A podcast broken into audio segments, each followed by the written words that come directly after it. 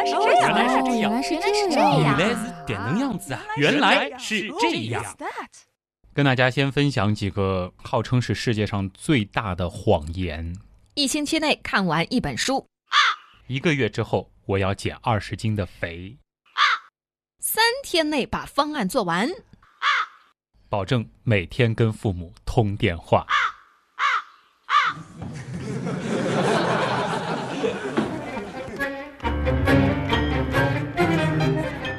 欢迎来到原来是这样，我是旭东。我是子玲，嗯，刚刚跟大家分享的那几个谎言，其实他们中间有一个共通性啊。就是有一个时间概念，在这个期间要把这些事情完成。然后你会发现，哎呀，反正还有的是时间。嗯，哎呀，最近有很多麻烦的事儿。哎呀，我的车胎爆了，我得去修。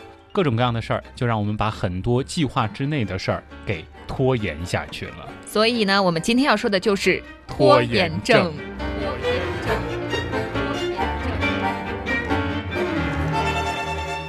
其实子琳应该还比较了解我吧？我上次跟你说到我要做选题的时候，嗯好像说的不是这个选题。哎，不是的，完全都不是这个内容，然后还问我好不好呀？我说很好，你去做吧。嗯，然后今天你拿到的时候，就发现，哎，怎么完全换了一个选题？嗯，因为在你拖延、拖延、拖延的这个过程当中，发现，哎，是不是很多人都有这样的问题呀、不如来研究一下拖延症。你太懂我了，真的，其实是之前的那个选题，然后我也是按照我之前一贯的做法，就是列了很多的计划表啊，在什么时候完成哪一步啊，收集哪些素材啊。当我开始做的时候呢，我发现我有一个小问题，就是有些完美主义，总担心这个内容是不是说的不够，哎不完整啊，说不清楚啊，嗯。然后那个内容是不是缺乏一个论据的支撑啊，嗯。或者说整个这个节目它是不是没有那种可听性啊，嗯，就导致呢拖啊拖啊拖，我就发现那个选题根本来不及做了。听了这番话，我也好想跟听众朋友们说一下，特别是我们这些这个网络上收听的朋友们啊，啊你们不要再逼旭东啦，他已经完美主义很严重了。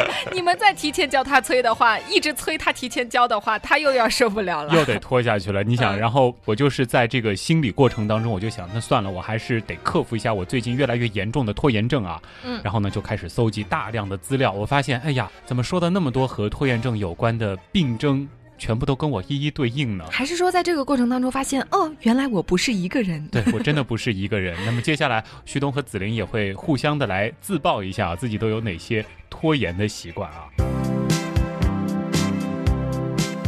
我们先来认识一下什么是拖延症吧。好，拖延症呢，它有一个很长很长的英文单词叫 procrastination。这个词，是什么意思呢？嗯，就是将之前的事情放置到明天。啊，拖延症呢，总是表现在各种各样的小事上，但是日积月累呢，它是特别影响个人发展的。嗯相信很多人虽然说没有实际的一些这个事例导致你的一些事儿受挫，但是你就是在这些拖延的自我斗争当中，这种心理煎熬当中，其实也影响了你的情绪啊。嗯，其实拖延现象呢，已经成为了当今管理学家和心理学家研究的一个重要的课题了。嗯，其实你刚刚说到它的英文单词的意思是将之前的事情放置明天啊，嗯让我就突然想到了这个一句中国古话，叫“明日复明日，明日何其多。其实呢，在钱鹤滩写下这首脍炙人口的《明日歌》的差不多同一个时期，哦，在西方呢，那拖延症这个单词，就是我们刚刚提到的这个 procrastination，嗯，它也是几乎在同一时间是由一个叫爱德华霍尔的人，在一五四二年的时候出版了一本书，里边呢用到了这个单词。嗯但是呢，拖延症其实是一直到工业革命以后，它才逐渐的具有了现代的含义，就是以各种各样的推迟的方式来逃避执行或者说做决定的一种特质或行为倾向。它接下来的这个定义呢，就有一些严重了啊，嗯叫是一种自我阻碍和功能紊乱行为。但我觉得这个啊虽然听起来有一点不是那么好听啊，嗯，但我听到这句话的时候，突然有种噔的感觉，就是有一种击中了我的要害的感觉。就是大家有没有觉得，其实嗯我们在拖延的过程当中，就是一直在自我阻碍自己去做一件事情。就是我有的时候总有各种各样的理由。哎躺在床上想说，五分钟之后我去把房间整理一下，嗯，五分钟过了。再我再刷一刷微信吧，两分钟吧。啊，我再过五分钟吧。嗯然后五分钟之后，哎呀，我这躺了一会儿，我觉得脖子有点酸了，啊我要么再平躺一会儿吧。啊。就是你一直在用各种各样的理由阻挠自己去完成一个任务。你知道吗？其实很长一段时间，我一直以为就是拖延的这种习惯是我个人的一个行为。嗯我记得好像有一次跟你交流的时候，我还觉得你做事还挺有效率的，我好像自己觉得挺会拖的。我是一阵儿一阵儿的，啊就是有一阵儿，哎呀，就是整个人充满了活力和动力啊，做什么事情第一时间要处理完毕，啊，然后就那一阵儿这一阵，激情过后，哎呀，马上就是做什么事儿都提不起劲儿。然后我最搞笑的就是，我一直其实挺讨厌自己的这个习惯，但是有一次呢，我有一个朋友跟我交流，他说：“哎，我特别羡慕你，你做事儿呢就很有效率，不怎么拖拉，我也一直是以为你是一个效率很高的人啊，我觉得是这样吗？啊，你每周能写出一期，原来是这样，我都好佩服你的呢。但其实呢，我倾向于就是属于我们之后也会跟大家讲到的，就是我是习惯于在这个 deadline，就是最后期限到来之前，来激发出自己的一些潜能，然后看似很高效的完成某些事情。所以你的意思是，啊拖延症的行为模式也是有不同类型的它有很多种分类啊。哦。拖延症到底是个例还是一个普遍现象呢？咱们来看另外一份数据啊，有这样一份调查显示呢，有百分之七十的大学生是存在学业拖延的情况。这么高的比例，你就想大学的时候，哪个人写论文是选题一发下来，或者说自己一拿到手就开始着手写的，很快就弄完，不断的改？有，那也是极少的学霸，对吧？嗯，百分之七十的同学呢喜欢拖，而正常的成年人当中，其实有多达百分之二十的人每天都会出现各种各样的拖延行为。其实推广到我们这一代人，我们可能有一些事儿是不拖的，有一些事儿他必须去做的，嗯但是还有一些细微的这些小事儿，你可能就会去拖了。像女孩子赴约。什么时候出门哦，别提了，约会，对吧？我真的是自己啊，经常会迟到的原因，就是因为有的时候你不迟到，别人迟到了，你觉得哎，干等别人好浪费时间啊。啊，然后自己有的时候就会把点啊卡得很准，而且你发现吗？人最过分的一点就是，明明这个事情，比如说我们约了十二点要见面，然后嗯你可能十一点必须出门了，嗯，你越是在这个时候，你干其他的事儿特别有效率。哦、no no no，我的感受跟你完全不一样？因为我每次出门之前，如果是赴约的话，我都要花大量的时间化妆，然后每次都想说，我今天化一个简单的妆，嗯。五分钟就可以完成了，嗯，结果一化，哎，半个小时就过去了，这个又开始有完美主义的倾向了啊。嗯那么咱们来把这个数据再延展一下啊。嗯美国和加拿大的专门研究拖延症的专家啊，他们嗯是根据一个数据进行推算，嗯，结果呢，他们认为全世界有可能有将近十亿人是患有拖延症这种疾病的。哦，这个数据不低啊，这个数字，也就是说，现在基本上每七个人就有一个人他是有拖延症的。嗯在德国呢，医学界也早已经对拖延症展开针对性研究了。他们那儿呢有一个叫李斯特的博士呢，曾经有一个蛮经典的话啊，就是说拖延症是每个人生来就有的，只是一些人比较严重。这个呢比那个七分之一更可怕了，可能七分之一是严重的，然后所有的人其实或多或少他都有拖延的习惯。生来就有这四个字，其实就像我们刚才互相认为对方本身是一个效率比较高的人，嗯但是互相交流一下，发现大家都有拖延症的习惯，而且似乎都还挺严重，这可能也从一个侧面印证了这句话吧。嗯。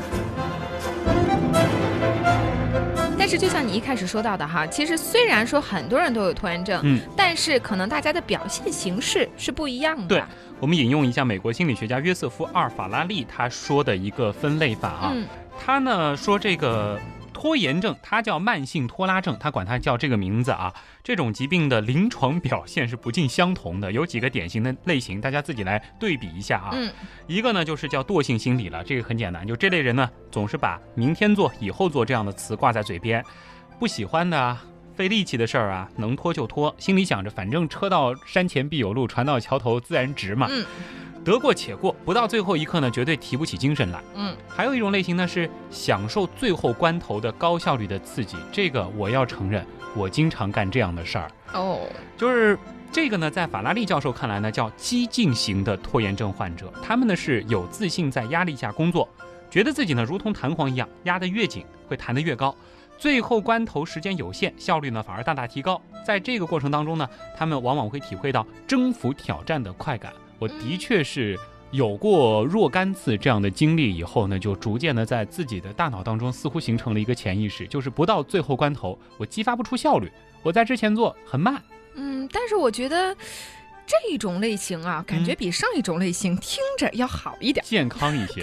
它好像能够激发出的这个能量比较大，所以最后好像可以得到一个比较好的效果。但是前一种听着就是懒啊，什么都不愿意做呀，但其实都是普遍存在的。嗯，那还有呢？还有就是害怕去做，这是为什么？这个就是逃避型了啊。这个教授呢，把它叫做逃避型拖拉症患者。他们呢是往往缺乏自信，嗯，经常呢会害怕做不好某件事儿，而迟迟不肯动手。其实这个也会有，比如说不擅长的事情，嗯，或者说你这个事情不太接触的，你不是很有信心能把它做好的，那你就会害怕去开始。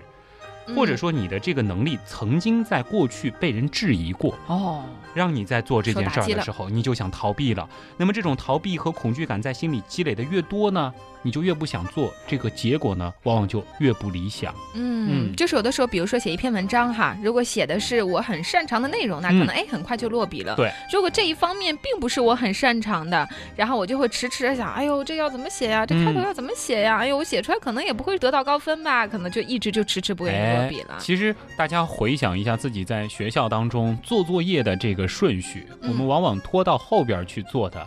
都是自己不太擅长的科目啊。嗯，那么另外呢，就是追求完美的人，就是这些人呢，他是做事尽心尽力的，但是仍然要拖到最后一刻。这个我觉得是最积极的一种了，因为他们太追求完美了。嗯，就比如说我可能很早就把这篇文章写完了，我不断的改。我不断的充实，我甚至觉得我这个字都写的不是很好，我想重新誊抄一遍。什么？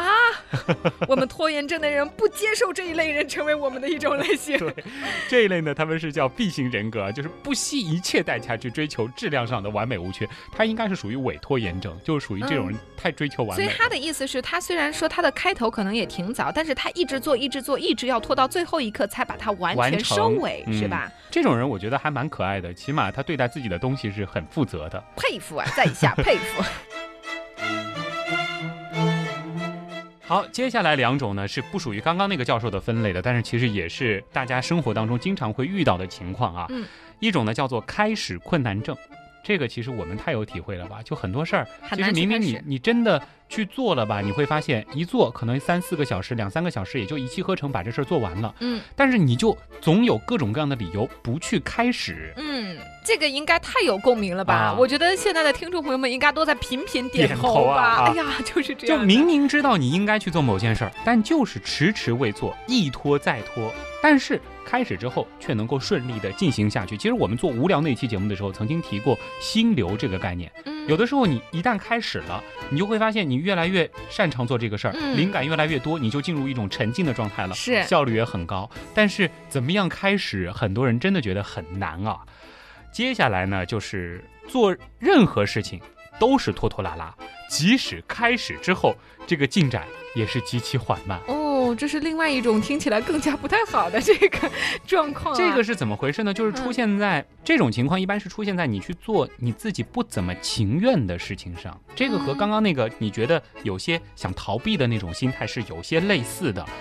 这个呢是出于我们人类很大的一个天敌啊，就是惰性。这个是本能了，因为人都有惰性嘛。就是这些事儿一旦有些困难，一旦你觉得兴趣不是很大，你会觉得无聊。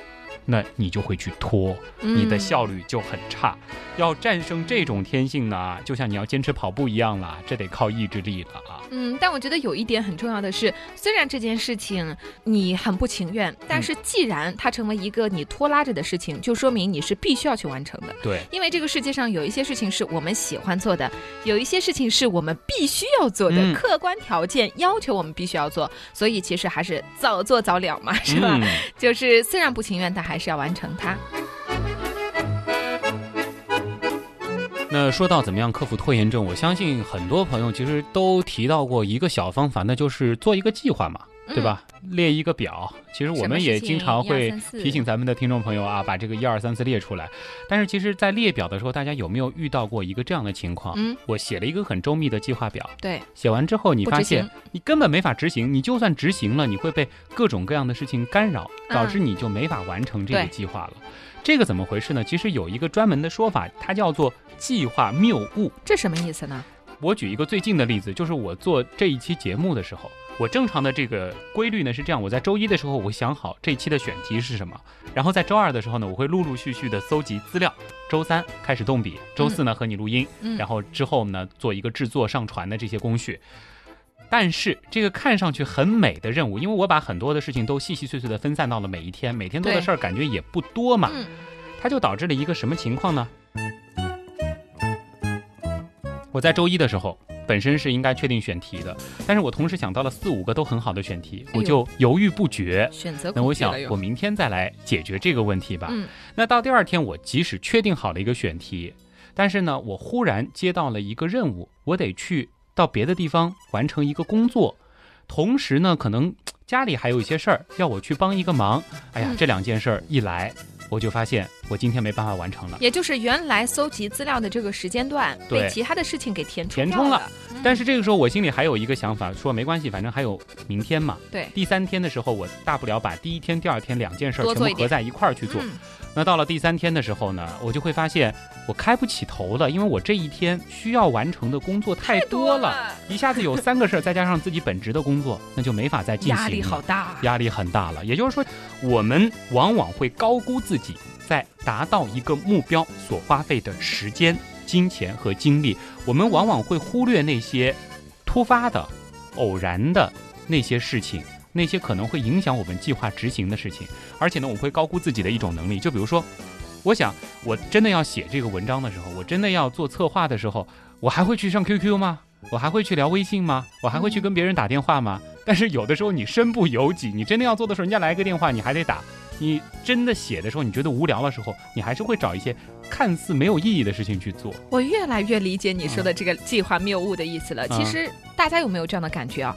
一般在列计划的时候，嗯，是你保持一个特别亢奋状态，而且我希望能够把这件事情完成的非常好的这个。起码你是以你自己当前的状态去预估你之后做这件事儿是什么样的状态。因为这个时候我是哎呀百分之一百的精力和这个热情度在考量我之后要怎么来完成它，嗯，所以完全不考虑。这个时候我会受到别的东西的干扰，我会浪费时间，我会躺着不动，我会跟朋友聊天，把这些东西全部排除了。你觉得你自己就是超人啊？反正做事儿就是我自己最完美的效率。但是人的这个生理周期、心理状态，它也是有周期性的。你不能保证你之后的每一天你都是这样的状态。另外就是你不能保证除了你之外那些不可控的外界因素会影响到你执行计划。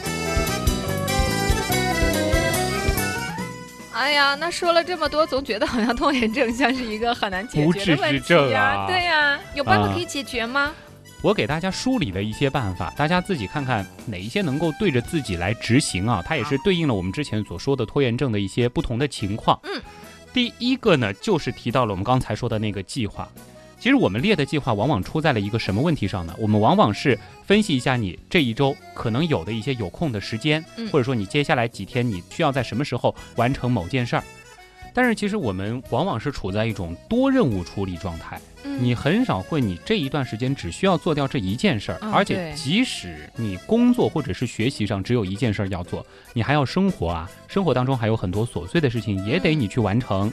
这个时候怎么办呢？我们的这个计划其实得换一个思路，那就是时间管理上一个很经典的课程，就是把你的这个事情列成四个象限，嗯，分为必要、及时、必要非及时、及时非必要和非必要也非及时。听着很像绕口令啊，但是这个真的是一个非常经典的时间管理的一个方法。对，嗯，这个呢，其实大家可以去。检索一下相关的信息，因为这个是需要大家花一点时间来思考来完成的。你学会这个方法之后呢，你会发现有一些非必要也非及时的事情，你就完全不用列在你的计划当中。你主要要去做的就是那些及时又必要的事情。嗯。另外，其实。刚说这个万事开头难，我们其实往往就是害怕那个开始。你一旦把这个事情开始了，其实再执行下去也就很快了。我们就说不求质量，先开始再说。什么？有没有印象？我们那时候写作文啊，如果说是卡住了写不出来的那种作文，往往就是你那开头的第一句话你都不知道怎么去写。对你就不想写那种时光如箭，岁月如梭。对，你想用一个很棒的开头。对我怎么可以写出这么平庸的开头呢？我一定要写出一个不一样的。然后就想这个开头，想啊想，想啊想，从中午想到了晚上。对，那怎么办呢？咱们就干脆先写下去。你不管用什么，你哪怕用那个最 low 的开头，岁月蹉跎啊，什么转眼又是，反正就先写。嗯，写着写着呢，你就会发现你的这个思路越来越顺了。哎，你就会发现你有更多的这个故事补充进来了。你甚至在写后面的时候，你忽然意识到，哎，我这个开头可以改啊。嗯，大家不要觉得所有的事情都是线性的，其实我们可以把这件事儿的后半部分先做，然后再回过头来做它的开头。嗯。其实呢，我们的脑子啊也是需要有一个预热的过程的，就像汽车的发动机一样，它是需要先预热一下，逐渐进入状态的。当我们觉得开始很困难的时候，最简单的办法就是先随便找一个这个事儿当中的点，开始了再说。还有一种类型呢，我觉得刚才说到的很重要的就是那种我对他非常不屑的完美主义者，就是你们怎么能够算拖拉症呢？对不对？你们是另外一种病症嘛。但是他们的确也会因为完美主义而导致拖拉，对不对？啊，那这样的人怎么办呢？比如说像旭东这样的人，他们应该怎么办呢？这个其实的确是我自己给我自己找的一条啊。呃，因为完美主义导致的拖拉怎么办呢？其实努力把事情做好也是人类的一种天性。就是你真的开始去全情投入做一件事儿的时候，你是真的希望它能做好的。嗯。但有的时候沿着这条思路走下去，我们会产生反应过度的企图，直接变成了完美主义者。一开始呢，我们就想着要把事情做得完美无缺，但这会需要很多的工作，最终呢是导致你很大的压力，压力。产生了那种回避的心理，嗯，导致了你想拖拉，因为呢，你的大脑很快的就把这些任务和这些压力给联系到了一块儿，让你有抵触的意识了，这个呢就会推迟延期这种情况出现了。脑中一想这件事情，咵，压力就把它压下来了。哎，我要自己说服我自己啊，没有完美的人和完美的事物，认识到这一点呢，真的是很重要的，因为正是这不完美，才让我们这周围的世界变得丰富和美丽啊。嗯。其实只要明白一点，就是今天完成的，哪怕是不完美的工作，也要优于无限期拖延的那个理想中的完美的工作啊！这句话说得好，就是其实每一件工作，即使是你完成的时候，你觉得是完美的，其实可能别人也能找出他的缺点来。对。但是如果你不完成，就永远是不会有这个作品。那它本身就是一个最大的缺缺点在了啊。哎，最后一个呢，我想引用一个香港城市大学的心理系的副教授啊，他有一个他自己的例子，我觉得非常的实用。就是说呢，他在哈佛大学读博士的时候，他曾经参加了一个叫博士论文不拖延小组，挺有意思这个。然后呢，大家就每天互相交流论文的进度，交换想法，最后呢，论文就很顺利的完成了。他说呢，拖拉可以传染，其实不拖拉也是可以传染的。嗯，类比到我们学校当中，你还记得同学一块比做作业？嗯。比谁先做完的时候，是这个时候效率非常高。你往往可能你回家四个小时的作业，在学校里一个小时就做完了。嗯，看谁可以就是走出学校的时候已经把作业是做完的那个状态。有的时候同学会一起比的。找些朋友一块来克服这个坏习惯吧，可能要比单打独斗要容易得多。但首先得找到不拖延的朋友。子玲，要不我们也成立一个这个不拖拉做节目，或者说不拖拉工作战斗小组吧？互相提醒一下，比如说我可以一会儿制定一个比较周密的计划，我们怎么样互相督促，保证每一天有一个时间大家可以交流一下，然后我们一起来战胜这个拖拉的坏习惯。嗯，好是挺好的，但是还要制作这个计划有点麻烦，下周吧，要不然下周吧，好不好？原来是这样，就是这样。我是旭东，我是子林，咱们下周见，拜拜。I